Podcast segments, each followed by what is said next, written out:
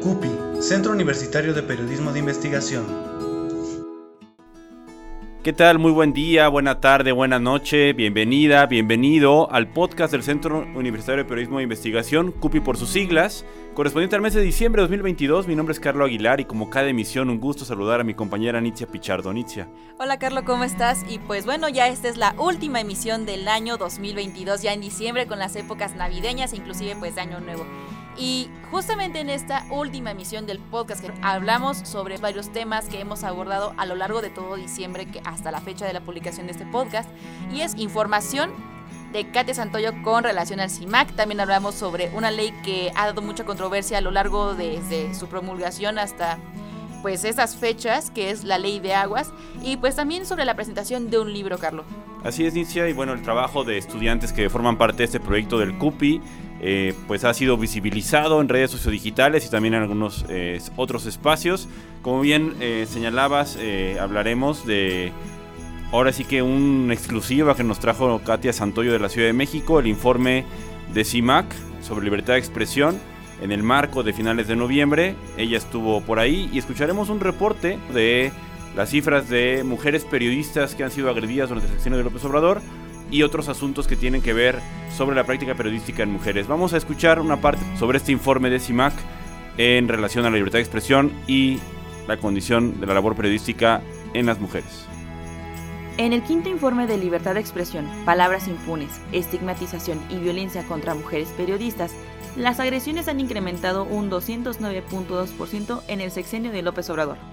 Durante 2020 a 2022, los ataques a mujeres periodistas han disminuido un 31.51%, es decir, de 251 pasa a 127 casos.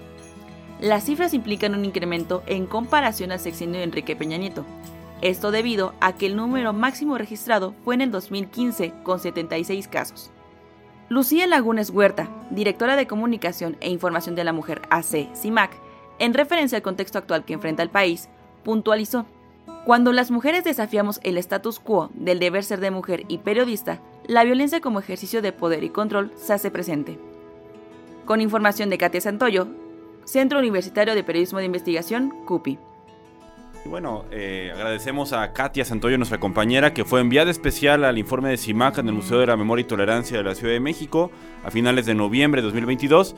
Eh, y así como Katia, también nuestro compañero Fabián Bocanegra Nietzsche estuvo al pendiente de lo que tiene que ver con el tema del agua, de las acciones de protesta, del Festival Carnaval Guardianes del Agua y de estos seis meses que han transcurrido desde que hubo una agresión aquí frente a la universidad y la instalación de la CEA contra personas de tercera edad y activistas que exigían diálogo en relación a la ley de aguas.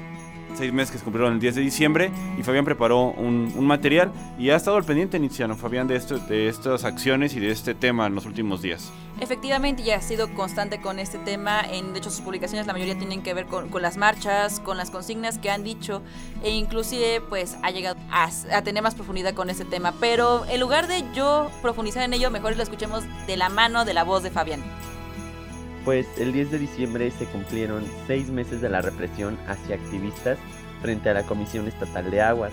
Esto luego de que los manifestantes demandaran la toma ilegal de pozos en Amialco de Bonfil, así como para mostrar inconformidad hacia la ley que regula los servicios de agua potable, saneamiento y alcantarillado público del estado de Querétaro, o mejor conocida como Ley de Aguas.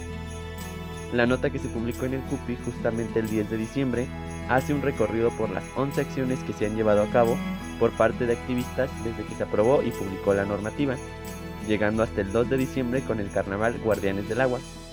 Estas movilizaciones han enfatizado su inconformidad ante la ley de aguas y han buscado concientizar sobre el uso del vital líquido. Luego de la represión, el 10 de junio, los manifestantes también han hecho un llamado para detener la criminalización hacia la protesta, así como para promover el derecho al agua.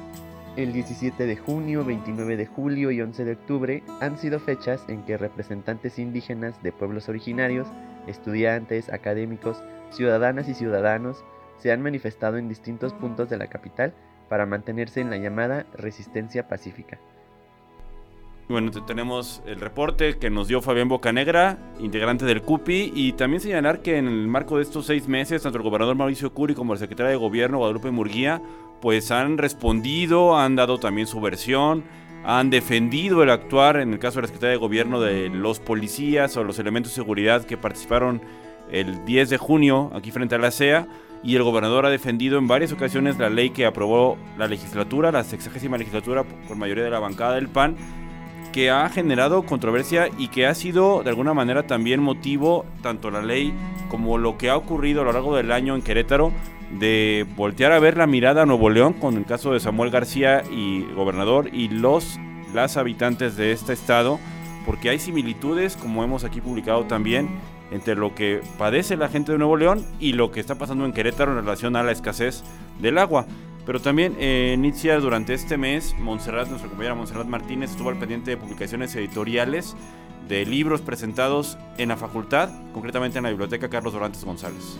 Efectivamente, fue la presentación del libro Norcorrea, esto en el marco de lecturas subversivas, e inclusive señala Montserrat Martínez que a través de cada página se puede observar que el autor utiliza la ironía, estos complejos de conspiración y ecos de literatura gringa, esto ya sabemos que a los gringos se les nombra como, como a las personas que son por parte de Estados Unidos, que son nacidas allá inclusive, puede así transportar al lector hacia el pequeño pueblo de Sarajevo de Juárez y la fatídica muerte de un trabajador. Sin duda una lectura que vale la pena retomar y pues sobre todo la nota que pueden encontrar en nuestras redes sociales. Así es, eh, junto con esta presentación también hubo la comentario de, la obra Narcisa de Yolanda García. En el caso de Norcorea, como señalaba Anicia, fue escrita por Rubén Cantor, egresado de aquí de la Facultad de Ciencias Políticas y Sociales, y también tuvo los comentarios de Dafne Martínez en el caso de Norcorea y en el caso de Narcisa de la doctora Betsabe Fortanel, académica y quien es coordinadora de la Maestría en Comunicación y Cultura Digital aquí en la facultad. E inicia, bueno, en este cierre de año eh, no estamos exentos de sorpresas. Comentarles a nuestros radioescuchas, eh, a radioescuchas y quienes nos siguen en este podcast, que vendrá un segundo video podcast del CUPI a partir de lo que estamos platicando ahorita. Efectivamente, estamos ya a expensas de que ese video podcast salga justamente a la luz en nuestras redes sociales como YouTube. Y pues es una novedad porque esperemos que tenga tanta apreciación del público como ahorita este podcast. Y pues ya nos puedan ver las caras, sepan quién estamos detrás del micrófono. Y nosotros encantadísimos de seguir trabajando con ustedes.